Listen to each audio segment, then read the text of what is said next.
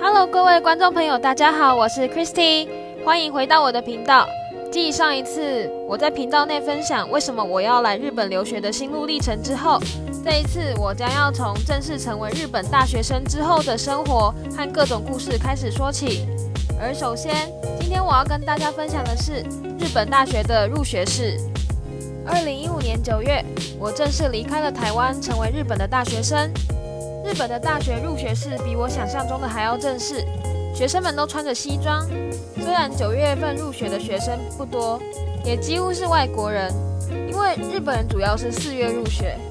在入学之前，台湾人的学长姐其实就有跟我们说过，记得带一套套装，还有高中制服来日本。那时候的我很疑惑，觉得为什么需要这两样东西呢？没想到从一开始踏入校园的那一刻，就解除了我的疑惑。在入学式上，每个学生和家长都坐在大礼堂里。尽管校长在台上用全日文发表对新生的期待的演说，对于听不到日文的我们也完全没有问题哦。在座位旁边的同步翻译机可以协助我们转换成各种我们想听的语言。这便是我对于日本校园第一个感到神奇的一点。当时的我。心情既兴奋又紧张，有一种啊，终于要开始了，不知道会不会顺利的这种心情。台上的人们一边唱着校歌，啦啦队一边跳着舞，而我望着围绕在我身旁的新生们，决定要好好的享受身为日本大学生的四年。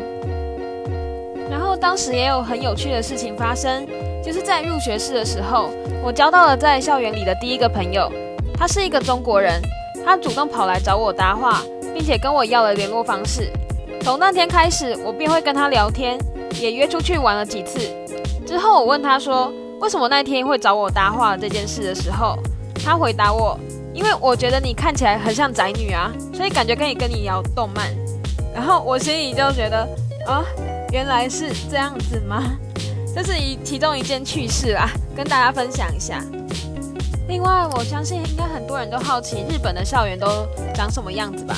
其实我的学校是没有比台湾的学校还要大，因为像台湾很多大学都是需要骑脚踏车才可以把整个校园给逛完的，可是我们学校就是徒步就可以走完整个的范围。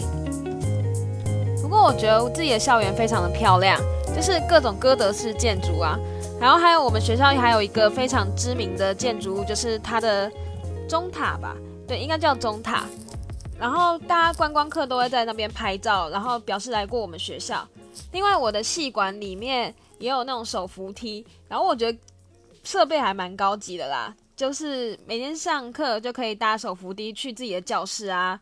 然后，另外在就是校园的各个角落就是有银杏，所以在秋天的时候银杏就会盛开，然后就是满片都是黄色的风景，非常的漂亮。虽然银杏盛开的时候，个人觉得是有一点臭啦，不过就是你知道吗？就是有享受，也要有点受苦的那种概念。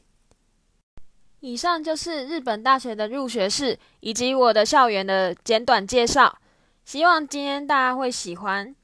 然后，如果喜欢我的频道的话，请按下订阅，我会继续努力分享我的日本生活给大家的。